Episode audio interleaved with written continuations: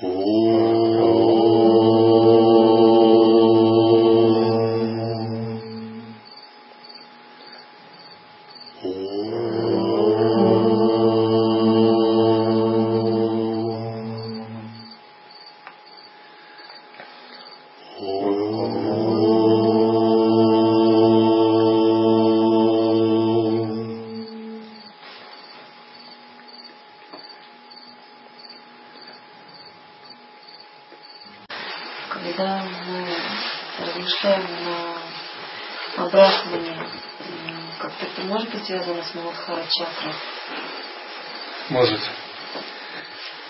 Чакра может активироваться, аджна Муладхара это две родственные чакры, и Муладхара начинает раскрываться. Аджна может вытягивать из Муладхара энергию. Хорошо, значит, размышляете.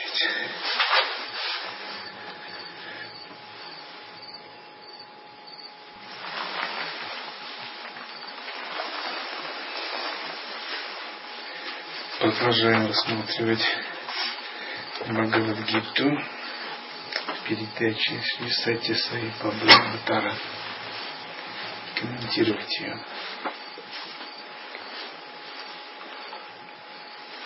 Три гуны сатва, раджас и тамас, изменяясь и сочетаясь различным образом, появляются как все это творение, как эта вселенная, это прокрытие. Поэтому прокрытие, природа, подвержена изменениям, она непостоянна, неистинна. Так в самке есть две категории – Пуруша и Прокритие.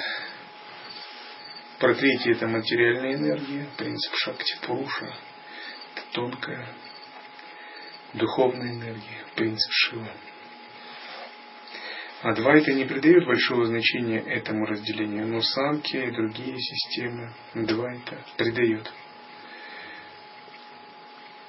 И говорится, что просветление происходит через Пурушу, а прокрытие – это инертная материя, майя, иллюзия, поэтому ее надо отрешиться, отделиться от нее. Протекшая Адвайта, учение Тантры рассматривает Пурушу, прокрытие как одно. Считает прокрытие манифестацией недвойственного сознания Пуруши. Но атма это чайтание, сознание, которое есть теджерупом, сияние, и поэтому она не подвержена осквернению или изменению. Теджарупа – это сияющая форма внутри нас.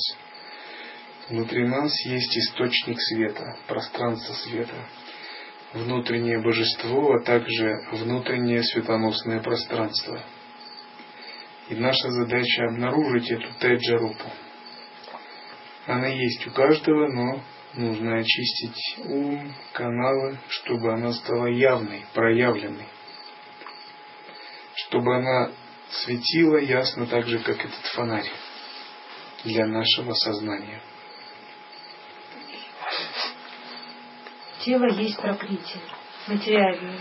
Будхи – ум, и манас – интеллект – тоже прокрытие, материальное. И по этой причине они также различаются соответственно степени преобладания или недостатка той или иной гуны. Здесь Будхи назван Прокрити, ум тоже назван Прокрити Манас. То есть это Прокрити тонкая, но все равно это Прокрити материальная природа. Видоизменение татв, видоизменение гун. Все, что есть гуны, есть Прокрити. Тамас, Раджас, Сатва, сатвичная часть сатвы, раджасичная часть сатвы, тамасичная часть сатвы, сатвичная часть раджаса, раджасичная часть раджаса, тамасичная часть раджаса. Таким же образом три раза подразделяется тамас. Все эти гуны – это все суть прокрытия материальной энергии. Тонкий, астральный мир – это прокрытие. Физический мир. Пуруша же, атман, вне трех гун – Поэтому, когда мы испытываем какие-то опыты, не надо придавать им большого значения.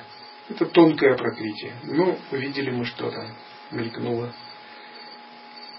Увидели астральный мир. Ну, это все тонкое прокрытие.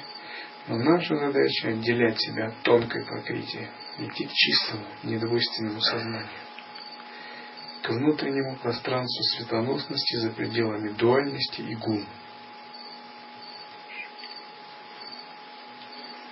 Сатвагуна устойчива, чиста, самоотвержена, светла. Поэтому у обладающих этим качеством не будет желаний или потребностей. Они будут готовы к познанию атмы.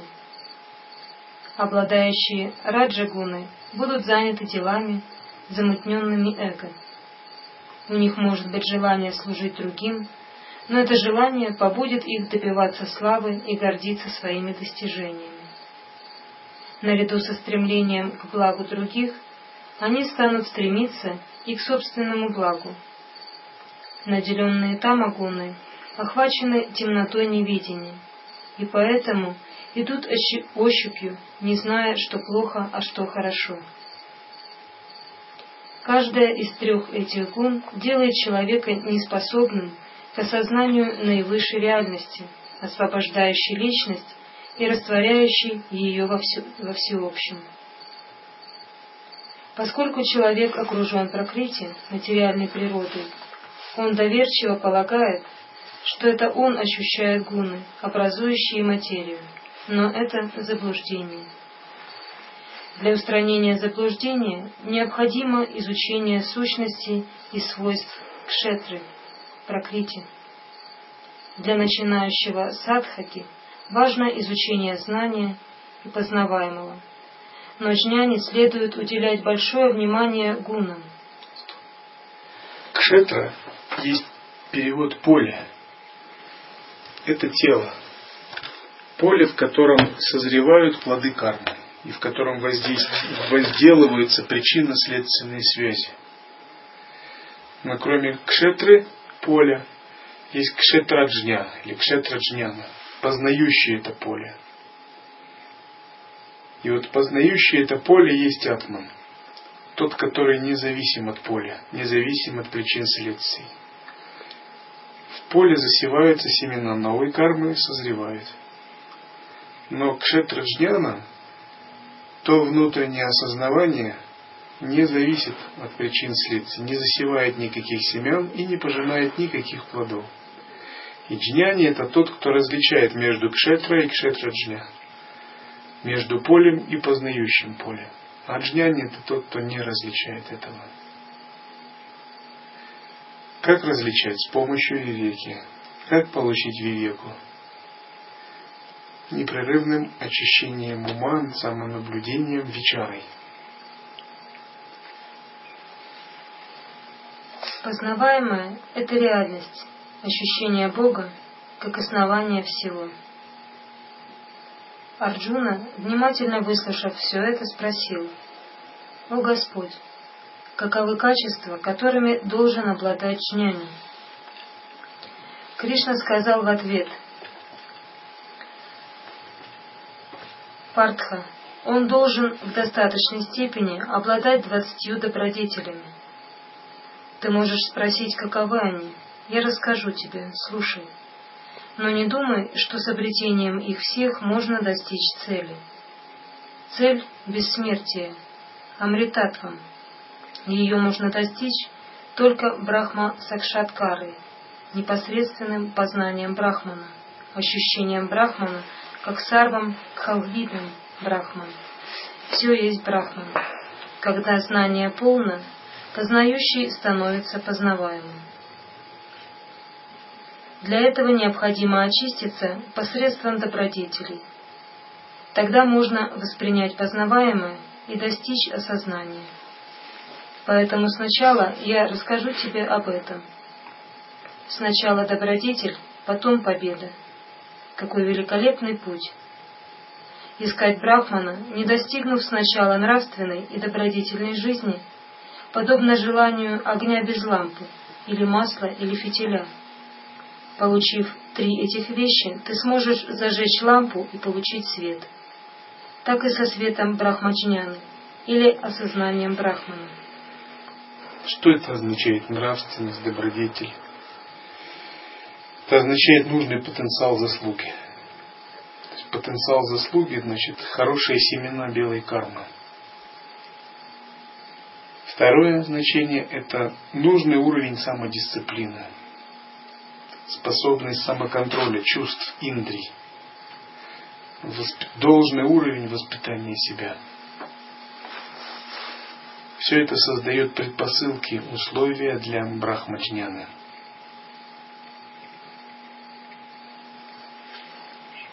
Имеется нечто такое, на что садхакам следует обратить внимание. Лампа, фитиль и масло должны соответствовать одно другому. Если фитиль слишком длинен или короток для лампы, если масла слишком много или слишком мало для фитиля, если лампа слишком мала или чрезмерно велика для масла или фитиля, пламя не сможет ярко гореть и светить. Ясный, устойчивый свет можно получить лишь при соразмеренности трех этих вещей. Для достижения наибольшего результата, результата освобождения, тригуны также должны находиться в равновесии. Тригуны – это узы, человек связан ими, подобно корове, у которой передние ноги связаны вместе, задние ноги также связаны, а шея и рога окутаны третьей веревкой. Для обретения мокши нужно собрать множество условий. Первые два перечислялись. Хорошая карма, должный уровень самодисциплины. Далее перечисля... перечисляются 20 качеств джняни. В общем, это нужное качество садху. Эти условия нужно собирать, чтобы они сочетались и дали нужный результат. Например, если вы хотите позвонить куда-либо, у вас должен быть мобильный телефон. Одно условие. Но этого мало. У вас должна быть карта.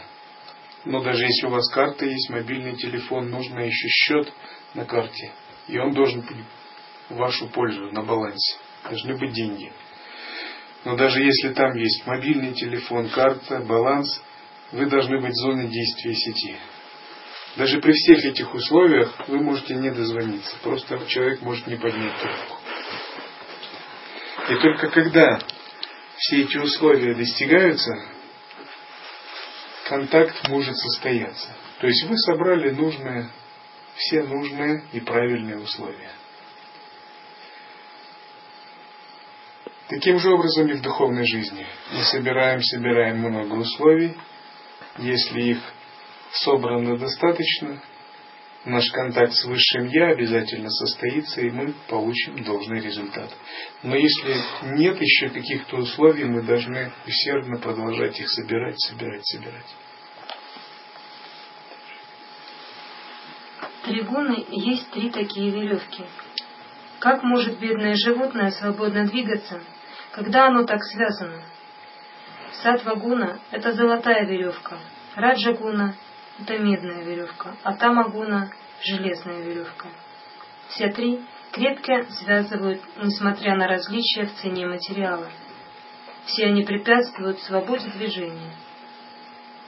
Арджуна спросил, «О Господь, ты сказал, что для права обрести джняну важны двадцать добродетелей. Каковы они?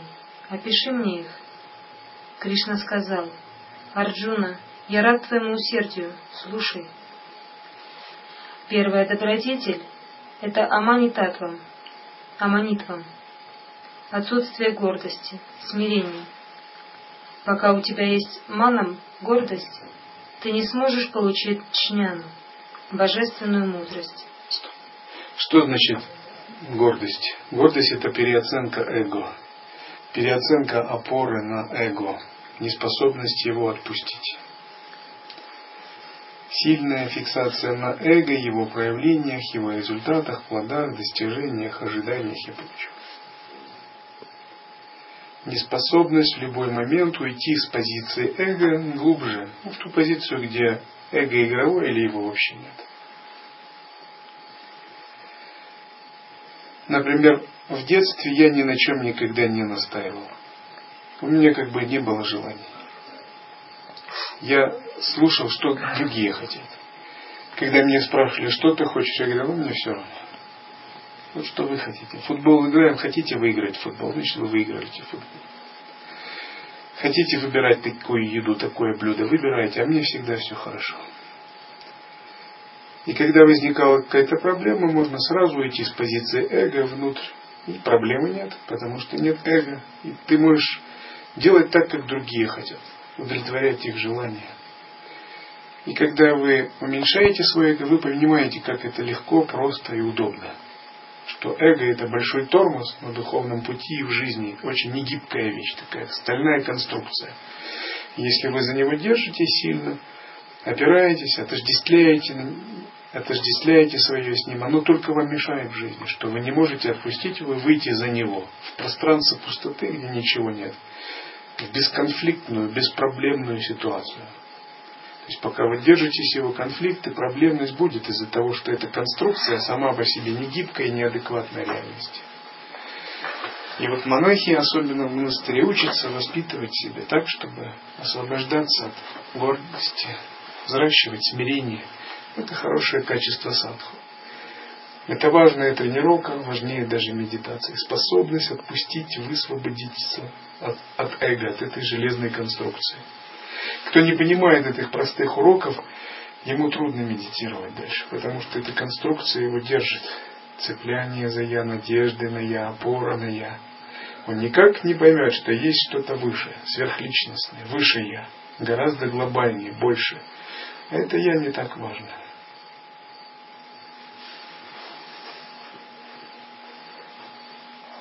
Поведение человека должно быть подобно поведению воды – Какую бы краску ты ни клал в воду, вода принимает ее цвет и никогда не пытается сохранить свои, свой собственный. Она смиренно, лишена самомнения. Но поведение человека совсем иное. Совершив малейшее служение или пожертвовав ничтожную сумму, он беспокоится, чтобы об этом узнали люди. Он сам ходит, болтая об этом, или же способствует распространению такого известия. Отсутствие такой гордости, такого честолюбия есть рекомендуемая добродетель аманитвам. Теперь о второй. Адамхитвам. Отсутствие тщеславного лицемерия, несуетность. Это великая человеческая добродетель. Она означает отсутствие притворства, показных достоинств, хвастовства своим величием в отсутствие такового – претензии на обладание силой при ее отсутствии, претензии на власть без соответствующего права. Здесь читателям необходимо отметить следующее. Мир сегодня наполнен таким притворством, таким лицемерием. На какую бы область деятельности вы ни взглянули, за кем бы вы ни понаблюдали, вы заметите этот страшный недостаток. Управление странами находится в руках людей, притворяющихся сильными, способными и обладающими властью. Те, у кого нет знания, притворяются знающими все. Люди, не имеющие даже человека, который помог бы им дома, притворяются имеющими огромное число приверженцев. Во всяком деле это лицемерие – самый первый шаг. Оно губит человека, где бы он ни действовал, подобно вредителям, губящим урожай. Если устранить его, мир был бы спасен от несчастья. Притворство заставляет тебя терять и этот, и следующий мир. Оно вредно всегда и везде. Оно не подобает обычному человеку. Как же может оно быть полезно садхаку? Третья добродетель – ахимса. Это такая важная добродетель. Химса – это не только физическое насилие. Это слово означает нечто большее. Умственное страдание, которое причиняет другому тревогу и беспокойство, которые доставляют другим твои действия и слова. Если ты воздерживаешься от причинения другим физических страданий, ты еще не можешь говорить, что обладаешь ахимсой. Твои действия не должны доставлять страданий, не должны быть эгоистическими. Все твои мысли, слова и дела должны быть свободными от какого-либо побуждения причинить такое страдание. Четвертое качество – кшама. Еще и называют кшанти, а еще сахана или сахана. Она означает, что ты должен считать несуществующими зло, которое другие делают тебе, убытки, которые другие причиняют тебе, ненависть, которую они питают к тебе. Относись к этому как к миражу, то есть ты должен развить такую степень терпимости и силы духа. Это не означает беспомощно сносить зло, которое причиняют другие, из-за того, что у тебя нет силы ответить им тем же самым. Нет, это кшанти, проявление покоя, царящего в сердце. Многие люди терпят вред, доставляемый им другими, поскольку им недостает поддержки физической, денежной или людской. Их страдания нельзя считать настоящей кшамой. Далее давай обсудим пятую. Раджутвам. Прямота, честность, искренность. Это означает согласие действия, речи и мысли. Это относится и к светской, и к духовной деятельности. Это грань второй, второго качества Адамхитвам. Шестое качество Ачарьопсана, Ачарьопасана. Почтительное служение духовному учителю – это поможет учителю полюбить ученика и послужит большой, большой пользе последнего. Но гуру, не достигший должного уровня, приведет ученика к гибели. Гуру должен проливать на ученика милость так же безвозмездно и столь же искренне, как корова питает молоком теленка. Поучение гуру – причина и средство достижения Бога и обретения освобождения. Седьмое качество – шоучем, чистота, не просто внешняя, но и внутренняя чистота. А что есть внутренняя чистота? Отсутствие привязанности и ненависти, желания и неудовлетворенности, вожделения и гнева, и наличие даеви, хороших, то есть благих качеств. Вода очищает тело, правдивость очищает ум. Знание очищает рассудок. Личность очищает воздерж... очищается воздержанием и дисциплиной.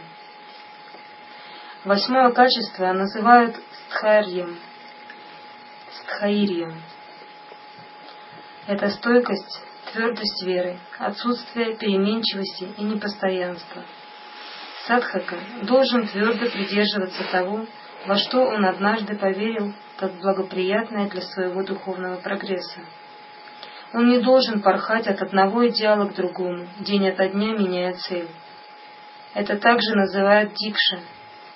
Переменчивость – следствие слабости, которую надо тщательно избегать. Переменчивость, непостоянство – следствие слабости, неглубокости ума. Постоянство – качество хорошего садху.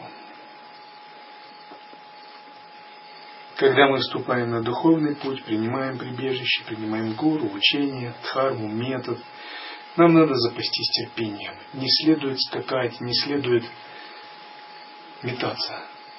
Есть метод, надо с ним работать. Атмавичара, Махашанти.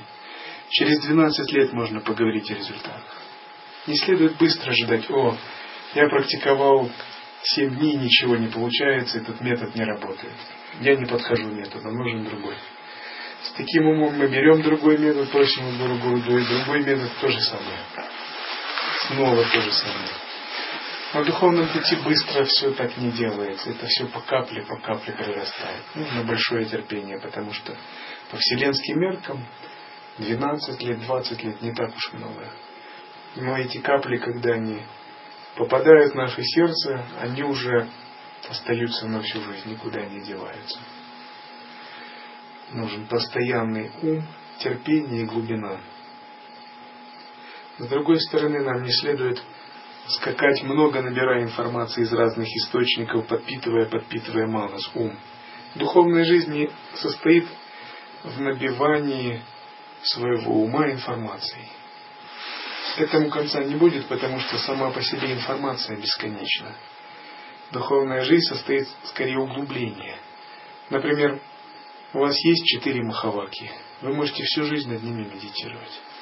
Но вы будете углублять, углублять, углублять понимание одной и той же махаваки с годами. Например, если вы почитаете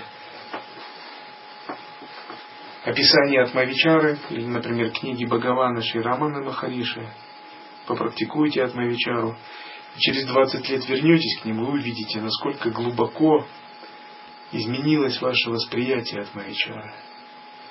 Или есть девять санкальп, шамхали мудра, практика божественной гордости. Это практики не для ума, это не информация. Надо их углублять, углублять, углублять, чтобы они глубоко в вас прорастали, пускали корни, изменяли вашу идентификацию.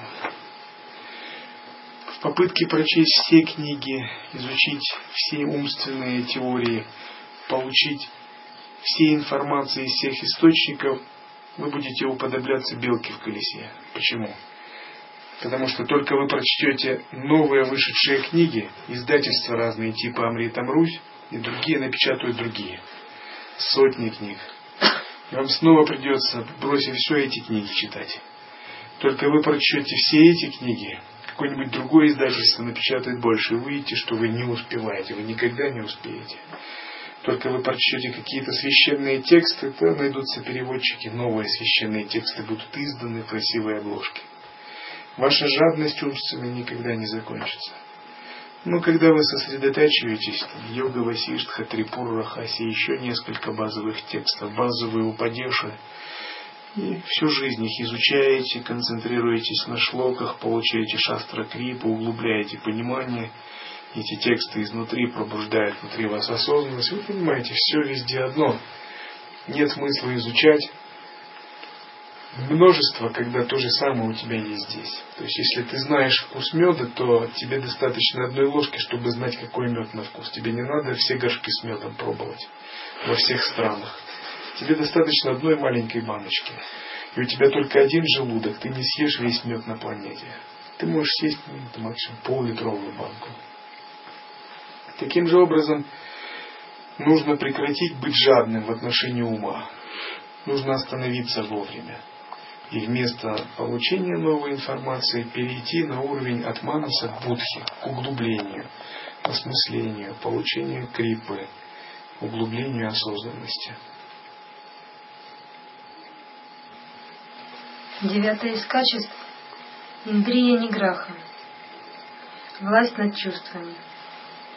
Будь уверен в том, что чувства должны служить твоей высшей пользе, а не ты должен служить своим чувствам. Не будь рабом чувств, лучше сделай их своими рабами. Далее, десятое качество – вайрагья, отречение, отреченность, утрата влечения к звуку, осязаемому, форме, вкусу, запаху и так далее. Чувства устремляются за ними, поскольку те возбуждают их и какое-то время доставляют им радость. Но чувства не ищут возвышенной дхарма артха камамокши – религиозности и освобождения. Атму можно открыть, только стремясь к возвышенному. Одиннадцатое качество. Не следовать за органами чувств с точки зрения раджи-йоги – это метод, называемый пратяхара. Здесь все просто. Вы втягиваете органы чувств внутрь, действуя по формуле. Весь мир надо растворить в уме, в манасе. Манас надо погрузить в будхи, то есть в осознанность, будхи надо погрузить в атман. Или там еще подлиннее есть формула. Мир надо растворить в индриях, то есть вместо самого света нужно увидеть глаз того, кто воспринимает свет. А затем индрии растворить в манасе. Вместо восприятия глаза увидеть того, кто воспринимает восприятие глаза, то есть ум а потом манас растворить будхи, будхи растворить высшим я, атмани. Это формула пратихары согласно йоге Патанджали и раджа-йоге. В йоге есть другая формула или другой метод, который говорит, что ты не просто уводишь внешнее восприятие внутрь, а ты зарождаешь новый поток энергии, называемый невритти марга. Ты возвращаешь транспортирующую прану, которая идет от органов чувств к внешним объектам, назад. Ты делаешь это за счет обнаружения внутри своего сознания пространства через созерцательное присутствие. При этом ты можешь слышать, видеть, переживать, обонять или осязать, но поток энергии направлен не к объектам чувства, он направлен вовнутрь, назад. Не врите марга, возвратный поток. И работать с возвратным потоком при восприятии на фоне удержания пространства – это фундаментальный метод лай-йоги. Он присущ Шамхаве мудре, божественной гордости и практике созерцания в пражни-янтре при работе с санкальпами. Поэтому там, где практикующему раджа-йогу нужно отворачиваться или закрывать глаза, или закрывать уши, практикующий лай-йогу делает по-другому. Он расслабляется, входит в аватхану, глубокое присутствие и обнаруживает внутри себя пространство – Тогда пространство является базовой основой, в которой он утверждается, то есть 90% или 80% его сознания в основе. А восприятие звука, например, сверчок, является игрой энергии, такой манифестацией энергии на фоне этого базового сознания. Оно не мешает созерцанию базового сознания. Есть такой термин радужные разводы на поверхности единой сферы. В этом различие подхода лая-йоги и подхода раджа-йоги.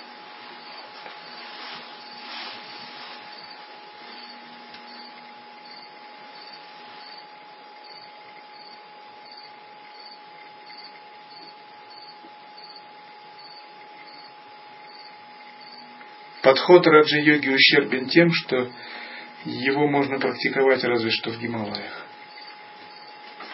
Подход лай-йоги благоприятен тем, что вы можете практиковать его где угодно, поскольку лай-йога по классификации более старшее учение, как Анутара Тантра.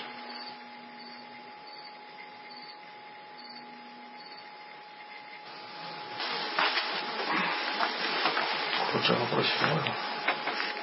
Вот по Брахмавичаре, а какие вообще должны быть а, проявления, скажем так, углубления. То есть вот у меня, например, Ажда не работала, а работала Сахасрара. То есть это может быть так, не может быть? Конечно, это еще лучше. Еще лучше. Но энергетические проявления Брахмавичары могут быть разнообразны. Ветер поднимается, чакры работают, цепи чакр, связанные друг с другом, включаются. То есть это указывает на то, что ветер входит в центральный канал. Если ветер входит в центральный канал, вы все делаете правильно. И при этом не возникает дисбаланса. Так. Но главный результат брахмавичара – это изменение в сознании. То есть это, это ощущение расширения именно сознания идет. И это тоже. Обнаружение основы, единой основы, всепроникающего пространства, всепроникающего сознания – все находится в этой основе. И мы как бы движемся, движемся к центру, и через эту основу начинаем чувствовать единство со всем.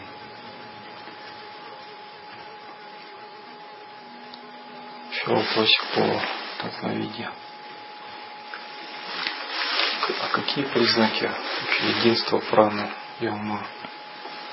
То есть как это выражается?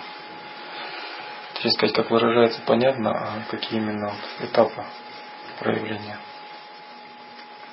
Как минимум, ты можешь силой своего ума активировать любую из чакр, не сосредотачиваясь, силой присутствия. Открыть любую мудрость этой чакры.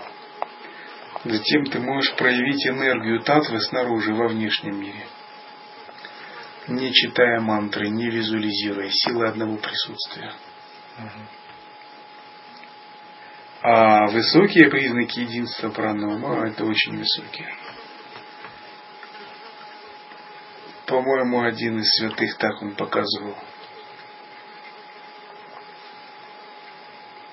Просовывал руку в скалу. Вот. Если хотите тренироваться в едином вкусе, упражняйтесь подобным образом.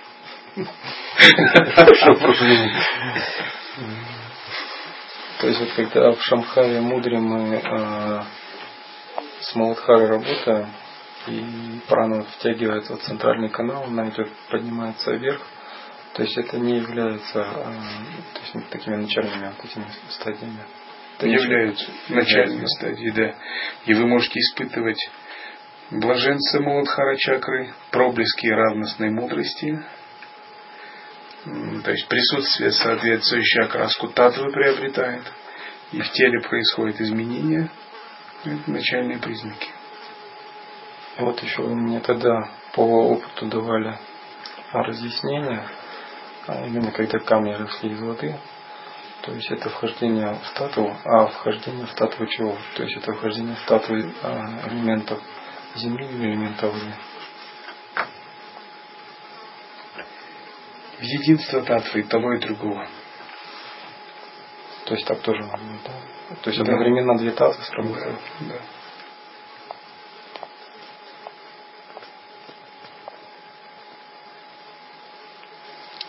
Брахмачаре э, при изменении сознания это как-то это рисуется картинкой, если закрытыми глазами сидишь. Тем я веду, если, открывается пространство, то оно так рисуется, да, ярким светом наверное, не рисуется, а возникает. Потому что если что-то рисуется, это что-то, ну, как бы искусственное. Ну, я так что не знаю, как по-другому сказать. То есть в Брахмавичаре ум ничего не должен творить, ничего визуализировать, ничего не должно создаваться искусственно. Вы просто идете к центру.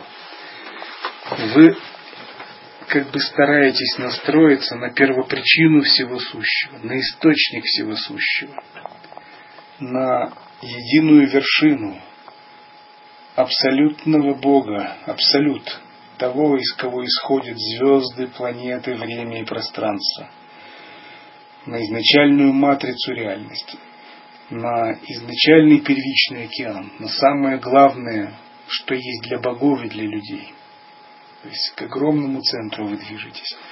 И этот центр вы не снаружи ищете, а внутри, через самоисследование. И когда вы двигаетесь, двигаетесь, вы обнаруживаете себя как бы в неком поле. Это поле единства, поле всех смыслов, поле всех ценностей, которое все начинает объединять. Понемногу вы это единство чувствуете. Там могут быть разные образы всплывать. Ман, звуки, слоги, мантры, элементы янтр, мандал, божеств. Но всему этому не следует придавать значение. Это ум, в этом поле он творит, он рисует. Ну, это его функция. Так это нормально. Но это не есть сама Брахма Вичара. Брахма Вичара за всем этим. В ней ничего не творится, ничего не создается, ничего искусственно не фабрикуется. В ней уже все есть. Вы просто открываете это поле. Мы и сейчас в него погружены, но Брахма Вичара заставляет обратить внимание на него.